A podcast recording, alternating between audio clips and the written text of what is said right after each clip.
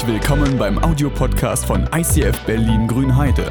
Wenn du Fragen hast oder diesen Podcast finanziell unterstützen möchtest, dann besuch uns auf icf-grünheide.de.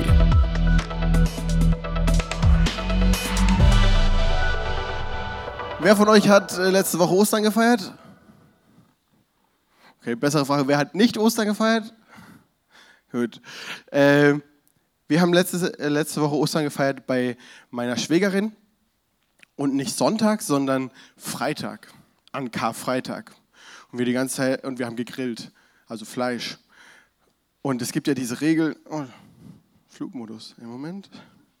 Ist nicht mein Handy, ist Torins Handy weil meins aus ist. Äh, aber wir haben Karfreitag äh, Ostern gefeiert und Fleisch gegessen. Und wir die ganze, ganze Zeit gesagt hey, wir sind keine ähm, gesetzlichen Christen, wir können, wir können egal wann Fleisch essen, ist voll okay.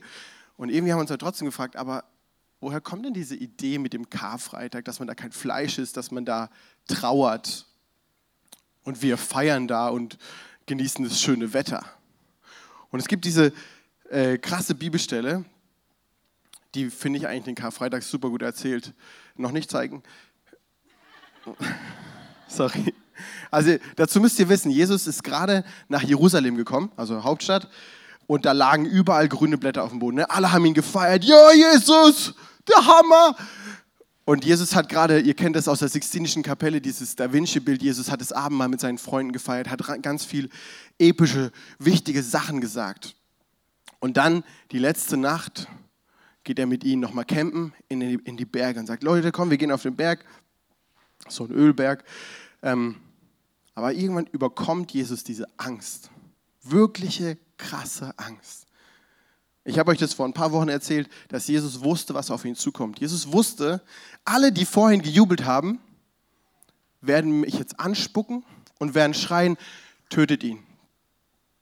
Ich werde vor ein Gericht kommen, die werden, egal was ich sage, umdrehen und mir zum Negativen auslegen.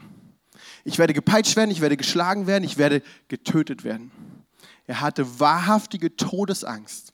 Das überkommt ihn in diesen Bergen und er sagt zu seinen Freunden, hey, könnt ihr mit mir beten?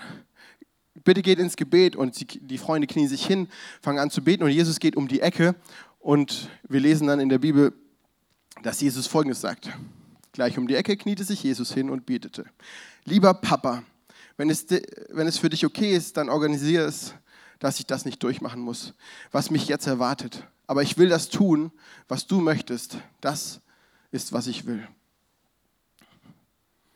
In der richtigen, also das ist Volksbibelübersetzung, in der richtigen Übersetzung heißt es, hey, wenn es möglich ist, dass der Kelch an mir vorübergeht, Gott, dann, dann lass es mich nicht erleben. Jesus hat in diesem Moment so krasse Angst und macht dort was Außergewöhnliches, was wir sonst in der Bibel vorher nie gesehen haben. Dass Gott der Vater ist, wussten alle. Dass Gott der Schöpfer, der Patriarch, der Herr ist. Aber jetzt kommt dieses Wort, dieses Papa. Jesus sagt das erste Mal in der Bibel Papa. Er redet nicht mehr vom Vater unser, sondern er sagt Papa. Er sagt diese liebevolle Beziehung. Und ich habe mal so recherchiert, Papa in Griechisch ist das, glaube ich, Griechisch heißt es Abba, im Englischen heißt es Dada, und es gibt in 75 Prozent aller Sprachen gibt es irgendeine Variation von Papa, vom liebevollen, herzlichen Papa, von diesem Vater, der dich schützt, der bei dir ist. Und Jesus ist der Erste, der Gott so nennt. Der sagt, du bist mein liebender Papa. Und es berührt mich zurzeit besonders diese Stelle, weil meine Frau kriegt ein Kind, ich kriege einen neuen Spielpartner. Genau, was äh, dann, als ich das so veröffentlicht habe, kamen so Leute, ja, schön, herzlichen Glückwunsch an die, cool. Und der Harald, so ein Mann hier in der Gemeinde, für euch im Podcast, so ein Mann hier in der Gemeinde kam zu mir und sagte, ja, geil, dann werfe ich dein Kind die ganze Zeit in die Luft. Ich so, hä? Das ist mein Kind, so vorsichtig bitte. Und er so, hä? Also, wer wirft hier die Kinder die ganze Zeit in die Luft? Ich, äh, ich? Und dann habe ich mal so im Internet geguckt nach so Vaterbildern, die ich cool finde. Ihr könnt mal, wenn ihr mal irgendwann wieder mal vor YouTube sitzt und von einem Video ins nächste wechselt, erinnert euch mal, gebt mal Dad Reflexes ein, also Vaterreflexe. Super lustig. Aber ich zeige euch jetzt mal, was mich so, als ich so ein bisschen gegoogelt habe, äh, motiviert hat, eine kleine Bildershow. Finde ich super cool. Finde ich äh, mega cool, diese Väter. Man denkt dazu, oh, was ist das jetzt für ein Vater und so. Und dann äh, bin ich auf zwei Videos gestoßen, die will ich euch gleich im Anschluss jetzt gleich zeigen, ähm, wo Väter ihre Kinder mitnehmen zum Snowboarden. Warum macht ein Vater so etwas? So etwas Gefährliches, so etwas Dummes, so etwas ähm, Fahrlässiges. Und ich habe mir dann gedacht, okay, wenn, wenn du jetzt aufschreiben solltest, was du dir wünschst für dein Kind. Ich habe jetzt den Vorteil, ich bin noch nicht einmal böse auf mein Kind gewesen. Ich bin jetzt nur pur gut und freue mich nur auf mein Kind. Deswegen kann ich Folgendes schreiben. Mein Kind, ich will, dass du lebst, dass du erlebst, dass du schreist und weinst und jubelst, dass du Angst hast, dass du Mut hast, dass du Wut hast, dass du rennst, verlierst und gewinnst. Ich will, dass du lebst. Ich glaube, dass zum Leben meines Kindes gehört, dass es sich wehtut.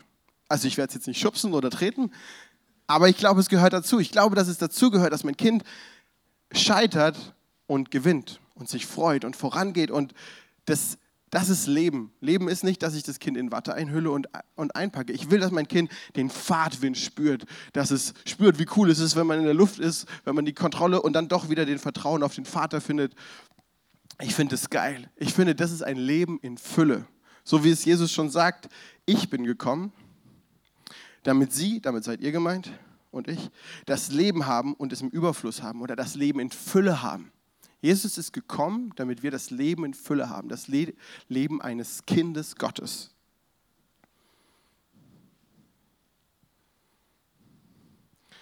Und Jesus geht bei dem Bild weiter und sagt, hey, ihr könnt Vertrauen in, in den Vater haben. Er sagt, schaut euch mal den Vogel da oben an. Habt ihr gesehen, dass der was angebaut hat? Nein. Trotzdem ist er satt und wächst. Schaut euch die Blume hier an. Ist sie nicht schön? Aber nächste Woche ist die verdörrt oder irgendjemand ist draufgetreten. Die ist einfach kaputt nächste Woche. Und wisst ihr was? Ihr seid wertvoller als der Vogel und das Blut. Ihr seid die Kinder Gottes. Gott wird sich um euch kümmern. Der baut nichts an und ist satt und der ist wunderschön obwohl er nur eine Woche lang lebt. Und ihr lebt so viel länger, ihr seid so viel mehr wert, ihr wurdet geschaffen und Jesus wurde auf die Erde geschaffen, geholt für dich. Das ist doch so cool, oder? Das ist diesen Vater zu haben, der voll für dich ist. Aber ganz ehrlich, so fühlt es sich nicht an. Manchmal fühlt es sich null so an. Ich war vor zwei Wochen in äh, stille Zeit machen. Da gibt es so ein Haus, wo man hingehen kann für günstig wohnen. Und, ähm, und ich habe so, Gott, wenn ich da bin, ich brauche von dir ähm, Regen des lebendigen Wassers. Ich will, dass du mich umspülst, dass du mir Frieden gibst, dass du mich lieb hast.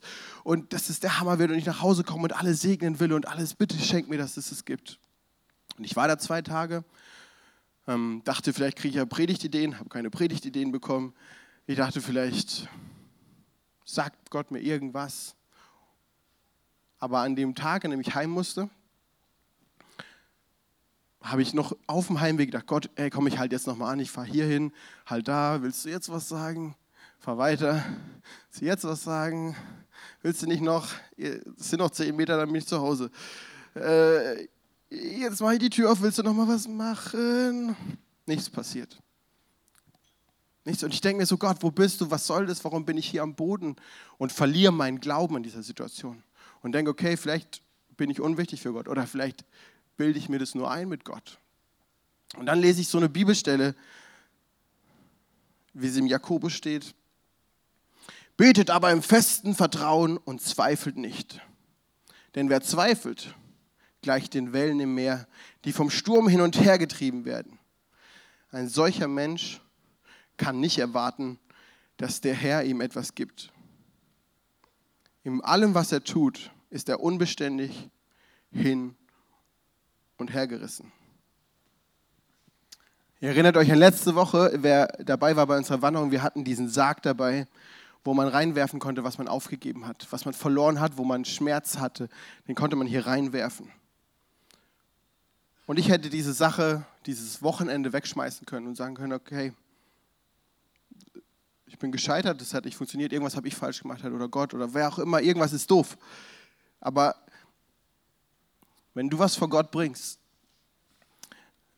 dann gibt er dir was zurück.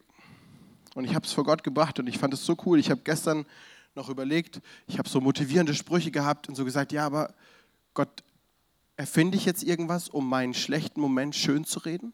Und dann habe ich die Bibel aufgemacht ähm, und das Gefühl gehabt, ich lese im Jakobus und ich will es euch vorlesen. Liebe Brüder und Schwestern, ihr braucht nicht zu verzweifeln, wenn euer Glaube immer wieder hart auf die Probe gestellt wird. Im Gegenteil, freut euch darüber. Denn durch solche Bewährungsproben wird euer Glaube fest und unerschütterlich. Bis zuletzt sollt ihr, zu, zu, sollt ihr so unerschütterlich festbleiben, damit ihr in jeder Beziehung zur vollen geistlichen Reife gelangt und niemand euch etwas vorwerfen kann oder etwas an euch zu bemängeln hat.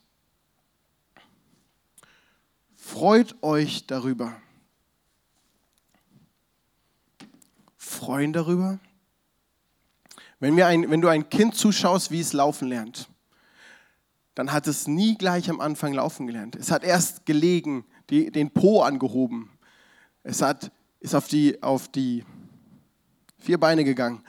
Und dann wollte es laufen und fällt hin. Weint, ist frustriert, sitzt unten, steht wieder auf. Läuft, fällt hin, steht wieder auf. Läuft, fällt hin, macht eine Pause, steht wieder auf und läuft. Und sagen wir zu dem Kind, du bist doof, hör doch einfach auf. Bleib doch einfach sitzen und lass dir alles bringen. Das, was du doch von hier siehst, das reicht doch. Da vorne kannst du Fernsehen gucken und wenn der Ball wieder zu dir zurückrollt, hast du auch ein Spielzeug. Du brauchst nicht laufen lernen. Hör einfach auf. Nein, wir wollen, dass das Kind läuft, dass es seine Welt entdeckt, dass es sieht, dass es wieder aufsteht, um mehr zu sehen. Ihr kennt vielleicht 100 Menschen, die erfolgreich sind, große Prediger. Und man denkt bei den großen Predigern immer, geil, die haben ja, die, die, denen ihr Leben, Leben war ja gepflastert von wunderschönen Wegen. Hier, wir haben heute übrigens Mr. Stay on Fire im Haus. Saugeiler Typ. Und dann denkt ihr vielleicht, oh, der war schon immer voll des Glaubens und hat immer gebrannt und das ging einfach bei ihm locker aus der Hosentasche.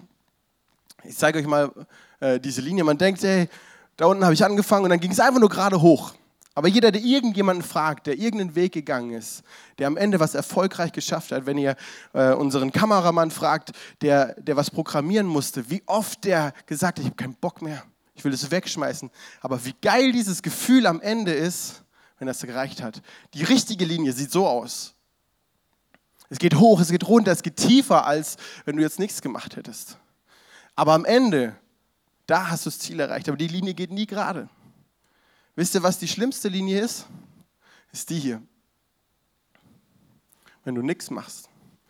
Wenn du vor Angst oder vor, weil du zu oft hingefallen bist, aufhörst. Wenn du sagst, jetzt bleibe ich sitzen. Ich glaube nicht, dass das noch funktioniert. Ich glaube, das ist falsch. Da hat Jesus was Cooles gesagt. Er hat gesagt, hey, wenn dein Glaube so groß ist, so groß wie ein kleiner Samen, ein Senfkorn damals in der Zeit, so der kleinste Samen, den es gibt. Wir wissen heute, es gibt viel kleinere Samen. Wird ein Riesenbaum draus, sieht aber so groß aus. Dann sagt er, wenn ihr so einen kleinen Glauben habt, könnt ihr zu einem Berg sagen, hey Berg, geh mal, komm mal hierher, weil wir haben hier gar keine. Berg, stell dich mal hier hin. Dann hätten wir den Brocken hier, ja? Kommen die ganzen Fahrradfahrer zu uns. Voll schön. Wenn unser Glauben nur so groß wäre. So klein. Jesus geht gar nicht davon aus, dass du so einen großen Glauben hast. Ihm reicht ein Senfkorn Glauben, dass es funktioniert, dass du wieder aufstehst. Und ich habe so einen coolen Motivationsspruch gelesen, den ich euch jetzt noch zeigen will. Und zwar, egal wie lahm du läufst, du läufst immer noch schneller als jeder, der auf der Couch sitzt. Egal wie oft die, äh, die Naomi aufsteht und hinfällt, sie ist immer noch schneller als das Kind, das immer noch liegen bleibt. Egal wie oft du auf diesem Weg oder wie langsam es vorangeht, es geht immer noch weiter voran, als wenn du die blaue Linie wärst wenn du aufgibst, wenn du liegen bleibst.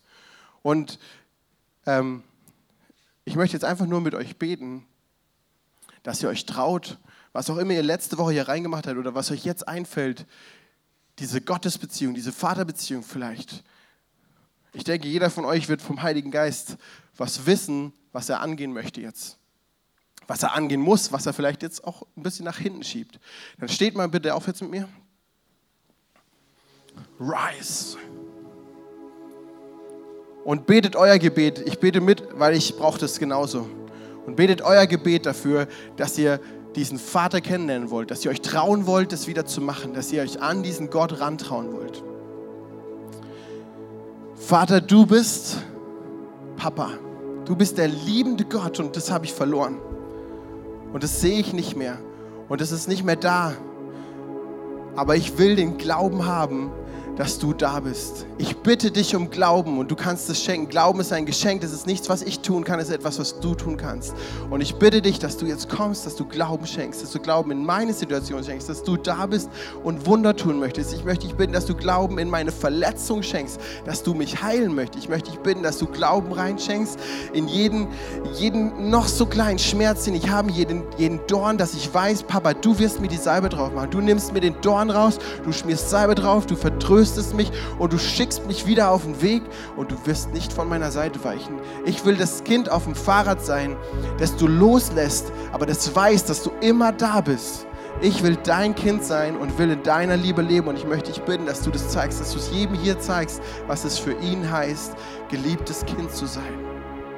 Lass uns lebendig werden, Gott. Lass uns Leben entdecken. Lass uns dieses Leben in Fülle haben in unseren traurigen Zeiten und unseren guten Zeiten, voll erfüllt von dir. Amen.